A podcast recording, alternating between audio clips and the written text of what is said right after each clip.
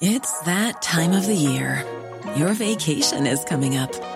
You can already hear the beach waves, feel the warm breeze, relax, and think about work.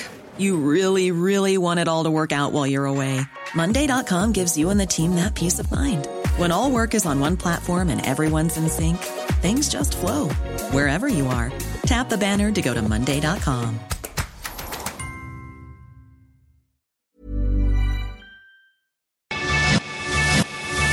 lo cuento, te lo cuento. Tu dosis diaria de noticias.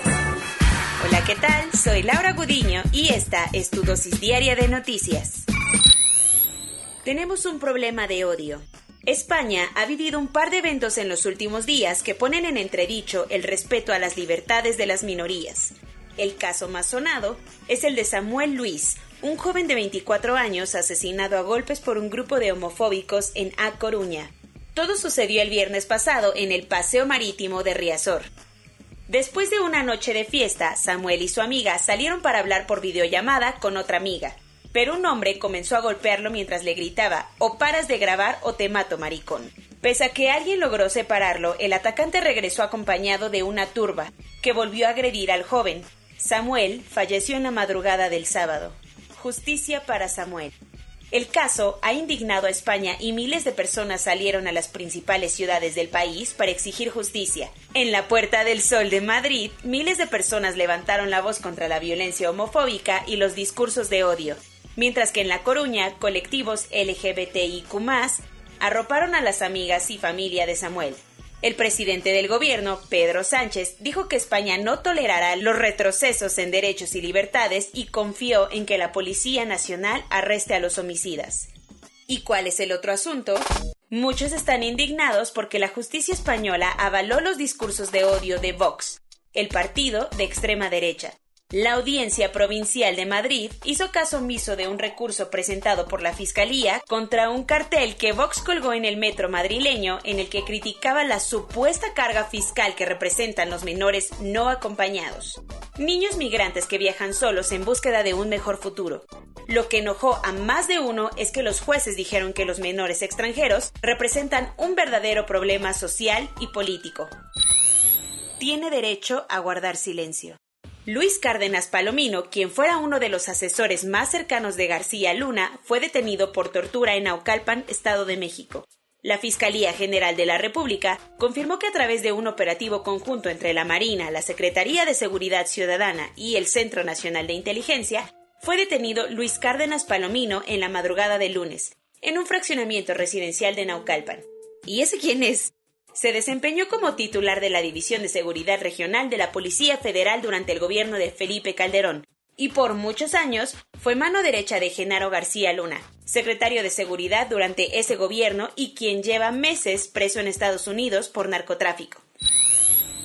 Desde septiembre del año pasado, las autoridades mexicanas contaban con una orden de aprehensión en contra de Cárdenas Palomino por ordenar y participar en la tortura de presuntos secuestradores entre los que estaban familiares de Israel Vallarta, el entonces novio de Florence Cassés. Según la investigación, los presuntos secuestradores eran obligados a aceptar que pertenecían a la banda de los zodíacos para no torturarlos más. El ex jefe de la Policía Federal fue ingresado al penal del Altiplano para seguir su proceso penal.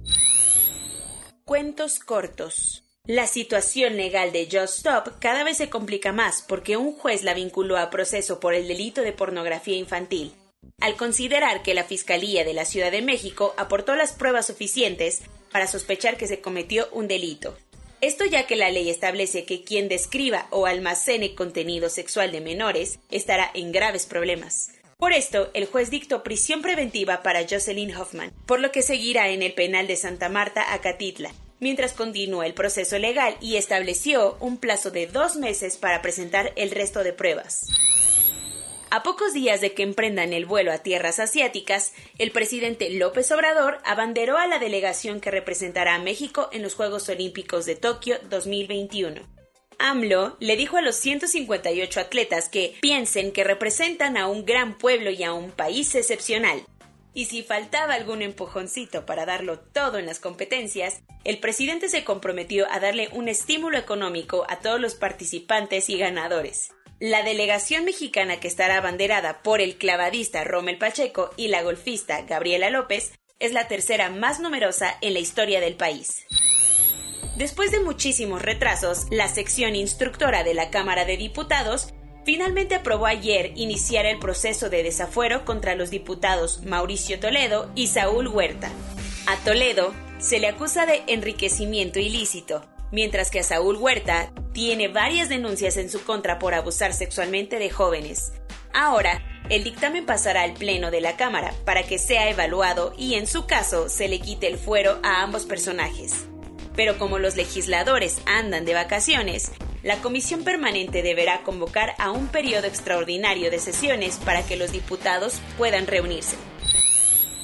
Con la mirada del mundo puesta en el desastre en el Golfo de México, Petróleos Mexicanos publicó un comunicado ayer por la tarde para señalar que una tormenta eléctrica y la fuga de gas fueron las causantes del aparatoso incendio en el mar. Pemex dijo que, en medio de la tormenta, se registró una fuga de gas en un gasoducto de bombeo neumático, lo que combinado con las descargas eléctricas y fuertes lluvias provocó el incendio.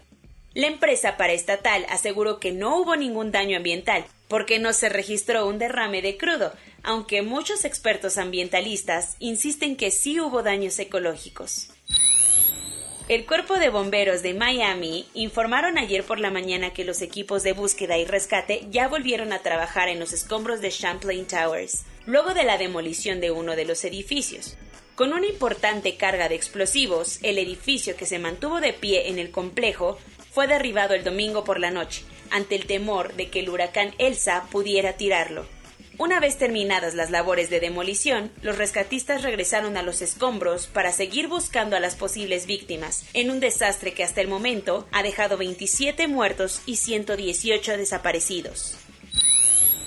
Gran parte del público español e italiano, así como muchísimos fans en toda Latinoamérica, tuvieron una mañana triste al enterarse de la muerte de Rafaela Carrà a los 78 años. La diva de la televisión nació en Bolonia, Italia, en 1943 y rápidamente conquistó los corazones de millones con programas de la RAI, como Canzonissima o Pronto, Rafaela, que muchos después transportó a España de la mano con TVE. Como cantante, La Carrá también cobró fama mundial con éxitos como Caliente Caliente o Hay que venir al sur. Rafaela murió en su casa de Roma por una enfermedad que su familia nunca quiso revelar. Corona News. En México, el número total de vacunas puestas es de 47.326.228. El número de personas vacunadas con esquema completo es de 19.861.575. Esto representa el 22.18% de la población mayor a los 18 años. El director de Birmex, el laboratorio del gobierno mexicano, informó que ya llegó al país la sustancia activa de la vacuna rusa Sputnik, que se espera empezar a envasar a finales de julio. Además de representar un contagiadero de machismo, Miss México también se convirtió en el epicentro de un brote epidemiológico, porque 15 de las 32 participantes en el certamen de belleza dieron positivo al virus. La Secretaría de Educación de Chiapas informó que las clases presenciales en 20.000 escuelas del estado reanudarán labores a partir del 30 de agosto. El gobernador Enrique Alfaro presentó un nuevo programa para vigilar el cumplimiento de las medidas sanitarias en los negocios, ante el incremento de contagios y hospitalizaciones en Jalisco. El gobierno francés permitirá que los turistas de ese país puedan vacunarse en cualquier parte de Francia, permitiendo que los ciudadanos tomen un descansito en la playa y ahí mismo se pongan su segunda dosis.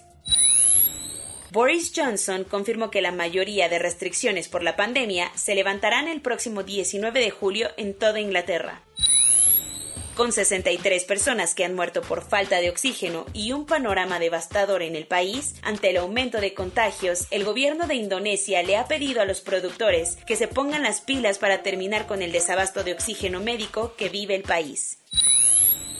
Más de 600 personas, integrantes del personal médico de dos hospitales de Sydney, Australia, se tuvieron que poner en aislamiento voluntario tras estar en contacto con un estudiante de enfermería que dio positivo por no vacunarse.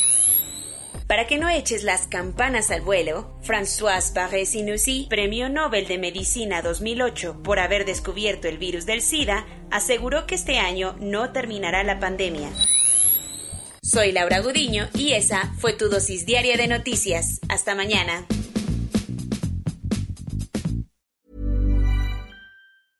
Hey, folks, I'm Mark Marin from the WTF Podcast, and this episode is brought to you by Kleenex Ultra Soft Tissues your ally to help tackle your allergy symptoms this season. I love the change of seasons, but nobody loves pollen and all those other things floating in the air that make you sneeze during this nice weather. Kleenex Ultra Soft tissues are hypoallergenic and allergist approved. So fight back against watery eyes and runny noses without worrying about irritating your skin. For this allergy season, grab Kleenex and face allergies head on.